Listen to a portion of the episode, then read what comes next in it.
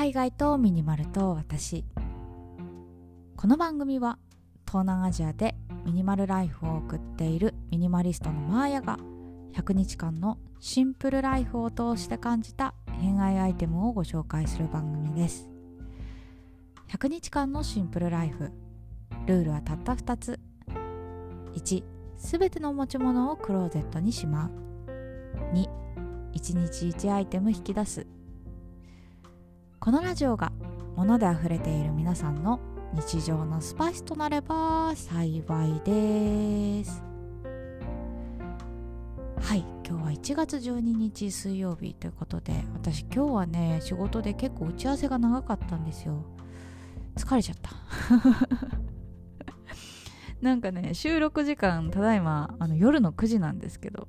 そうそうちょっとね日中結構仕事で詰められてて。とか自分で詰めてたんですけど。ああ終わったと思ったらだいぶね時間が解けてしまいました。あっという間に夜ですね。はいということで今日も早速お話ししていこうと思うんですがどういうつなぎ方って感じだけどすいません。はい今日はですね92日目ということでボールペンを紹介したいと思います。ボールペンっていうのかな？いやボールペンだ。うん。私ね無印のボールペンが最強すぎるっていうことにこの年になってようやく気づいたんですよ。あのね無印のサラサラ×ゲルインキボールペンノック式0.5っていうのがあるんですよなん。かこれねめちゃくちゃいい。超優秀。私ね文房具マニアといっても過言ではないんですけどそんな私が溺愛するボールペンです。ということで今日はねボールペン文房具の話について語りたいと思います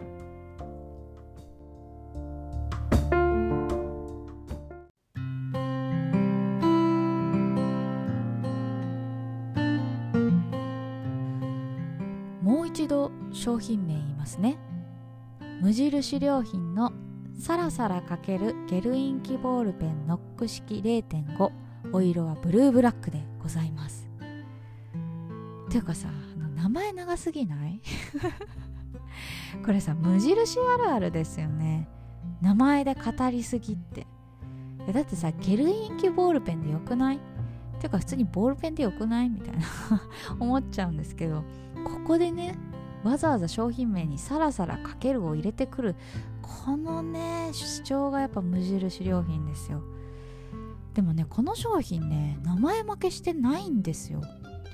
本当にねさらさらかける。久しぶりにね感動しました。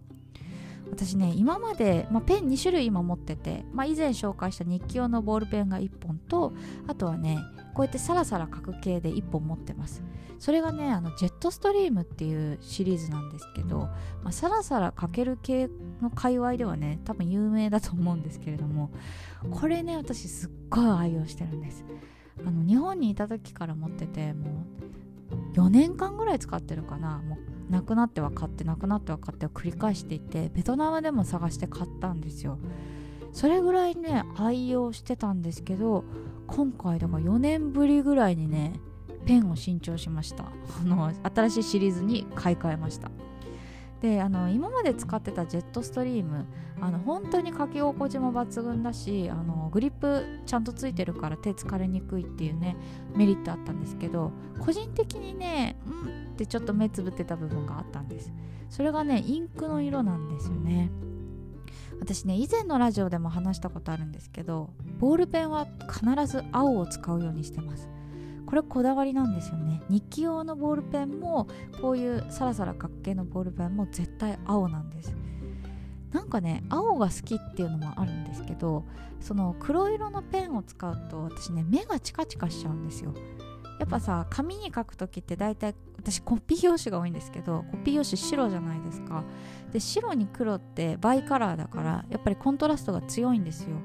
で私みたいにねあの私本当にねデスノートばりにゴリゴリ文字を書き殴るんですけどそうなるとやっぱりねこう見返した時にちょっと見づらかったりとかこう主張が強すぎて目が疲れたりとかするんですね。なんですけどあの青色のインクって、まあ、そもそも青に、まあ、安らぎの効果とかそういうリラックスの意味合いが込められているなんかそういうね色合いだと思うんですけどこのね青色のインクを使うことによって結構ねこうチカチカしにくくなったなっていうふうに思いました。なんだけどこのジェットストリームのインクっていうのは割とね青の中でも鮮やかな方なんですよ。だからさっきねチカチカしないって言ったけれども、まあ、青色のインクもうちょっとその落ち着いた色合いとかと比べちゃうとどっちかっていうとチカチカしてる方だと思っていました。でもね書き心地が良すぎてやっぱりね目つぶってたんですけどそんな中ですよ。はい話が長くなりましたが。無印良品のねこのブルーブラックっていうカラーに出会ったんですね。これがねめちゃくちゃ絶妙な色でした。あのブラックほどきつくもないしブルーほどチカチカしない。本当にね最高な色なんですよ。いやなんでこういう色が出てこなかったんだろうってなんか今まで疑問に感じるぐらい本当にね結構ドンピシャな色でした。まあ唯一このね無印良品のえっ、ー、と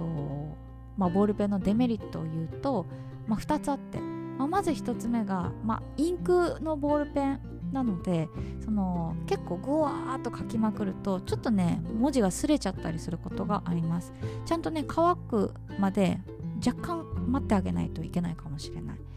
であとはね値段が安いっていうのもあってあのグリップのところにラバーついてないんですよ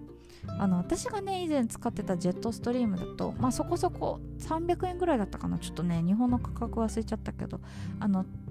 握るところにちゃんとあのゴムのねグリップがついてるんで手が疲れにくいっていうメリットあったんですよ。なんだけどまあこのね無印良品のやつは、まあ、値段が安いのでそういうグリップとかはありません。だから結構ね長時間書きまくってると割とね手しびれてきたりとかします。これ私ね体感してあれなんでだろうと思ったらそうゴムがないだけでこんなに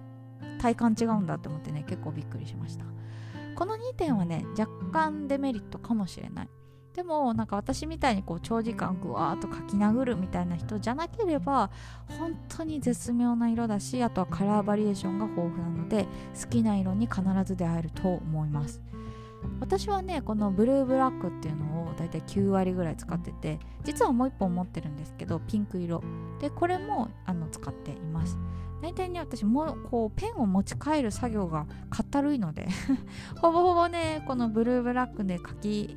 終えちゃうことが多いんですけどどうしても主張したい時とかそういう時はねピンクを使うようにしてるかな。いやなんか本当にね久しぶりにヒットした商品で今まで私無印のボールペンっていうとあのキャップ式のボールペンの印象が強かったんですよ。あれさなんか高校生の時とかすごい憧れて使ってたんですけど私ねズボラだから結構キャップをね両手で外さないで親指でポンって外す癖があるんですよ。だからなんか授業中とかに親指でポンって外した時に